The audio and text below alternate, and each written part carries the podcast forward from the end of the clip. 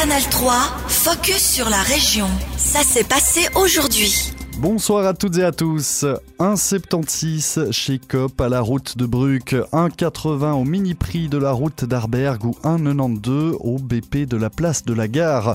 Le prix de l'essence ici du samplon 95 varie fortement à Bienne comme ailleurs. Le constat est encore plus frappant depuis lundi et la publication du radar suisse du prix des carburants par le TCS. Explication avec Yasmine Tomé. 14 centimes de différence au litre ce matin pour le samplon 95 à Bienne. La carte du TCS permet aux usagers de la route d'opter pour la solution la moins chère. Sébastien Probst est le responsable des stations-service en Suisse romande pour Movery SA. L'entreprise gère notamment les stations mini-prix. Alors l'initiative du TCS peut être bonne pour les affaires. Moi je trouve ça très positif, ça nous permet d'avoir une, excellente visibilité sur le marché et puis euh, de pouvoir ramener euh, plus de clients chez nous. Euh, moi je trouve que c'est une très bonne chose. Alors comment expliquer ces différences de prix? Les taxes étatiques représentent environ 50% du tarif, suivent les coûts d'approvisionnement, le prix d'achat sur les marchés internationaux. Mais ce n'est pas tout, Sébastien Probst. C'est pas nous qui fixons les prix. Les prix sont fixés principalement euh, en fonction du prix du terrain.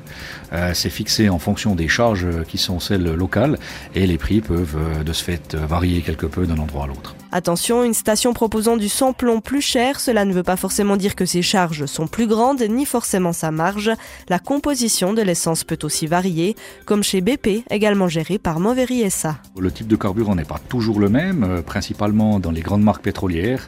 Le produit est, est différent, il y a des additifs qui sont ajoutés, donc ce n'est pas tout à fait la même chose. Le TCS indique qu'un détour de 5 km pour trouver une station moins chère ne vaut la peine que si la différence de prix est d'au moins 5 centimes par litre et le réservoir d'au moins 50 litres. Merci Yasmine, le radar des prix du carburant est disponible sur le site du TCS.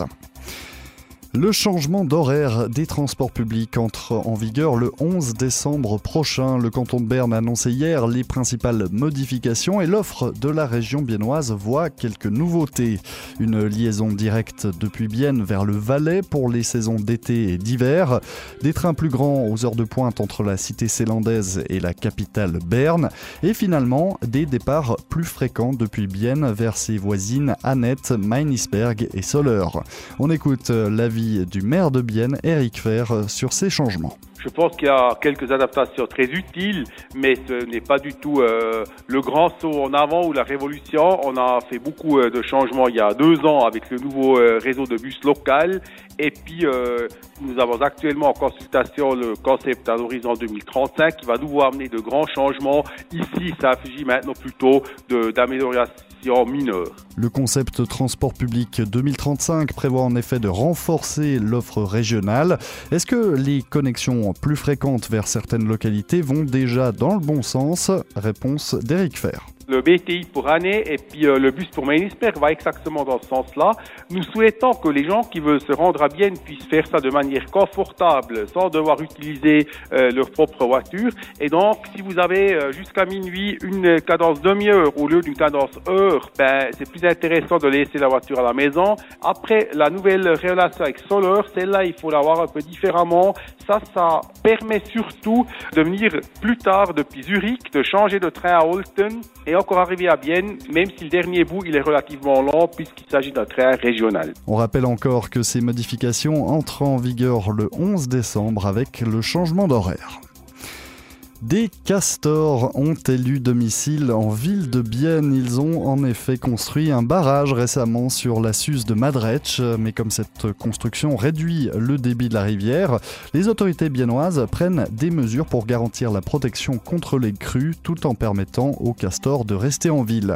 Ainsi, le garde-faune a installé un système de drainage du barrage qui empêche l'eau de s'accumuler en cas de forte pluie. Les détails avec Vera Viersch, responsable de l'évacuation des eaux urbaine pour la ville de Bienne. Pour protéger la zone contre les crues, nous devons inspecter régulièrement le barrage et observer le niveau de l'eau retenu en amont. Le niveau ne doit pas être au-dessus d'une certaine limite et nous contrôlons en collaboration avec le canton que cette limite ne soit pas dépassée. Mais pour l'instant, ce n'est pas un problème. Nous avons la situation bien en main. Ici, c'est une situation spéciale car il y a désormais cette digue en amont qui règle déjà bien le niveau de l'eau. La ville de Bienne précise encore que les castors sont des animaux importants pour la biodiversité car leur barrage représente également des espaces de vie pour les insectes, les oiseaux et les amphibiens. Faire de la politique, comment s'y mettre? C'est la question à laquelle le programme de formation politique du réseau Égalité Berne francophone souhaite répondre. Il vise tout particulièrement les jeunes. L'idée est d'avoir un fil rouge de la réflexion sur un sujet politique jusqu'à l'argumentation à la tribune ou dans les médias. Samantha Dunning est députée au Grand Conseil et formatrice. Elle nous parle de la nécessité de recruter des jeunes, notamment au niveau des partis politiques. On les au micro d'Estelle Herman. Il est important d'avoir une représentation la plus proche de la population dans les instances politiques. Les jeunes sont une grande part de la population, donc c'est important qu'ils soient aussi dans les instances politiques afin d'être aussi au plus proche des préoccupations de la population. Et puis aussi, l'avenir appartient aux jeunes, alors il est important qu'ils soient partie prenante euh, des décisions. C'est le thème du séminaire de lancement d'aujourd'hui. Faire de la politique, comment s'y mettre Alors, c'est une bonne question et je propose que pour le savoir, il faut participer au, séminaire et surtout discuter en fait avec les différentes politiciennes et les différents politiciens pour découvrir leur parcours en politique, les motivations qui, qui les ont amenés à s'engager, euh, les difficultés auxquelles ils font face les réjouissances aussi auxquelles ils font face. Qu'est-ce que vous diriez aux jeunes pour les convaincre de lancer leur carrière en politique? Je leur dirais que l'engagement politique, ce n'est pas toujours simple. Il faut beaucoup de combats. C'est parfois un peu frustrant, mais alors quel bonheur de voir aboutir avec succès les projets que, ouais, qui nous tiennent à cœur. Canal 3, focus sur la région. Aussi disponible en podcast sur Spotify et Apple Podcast.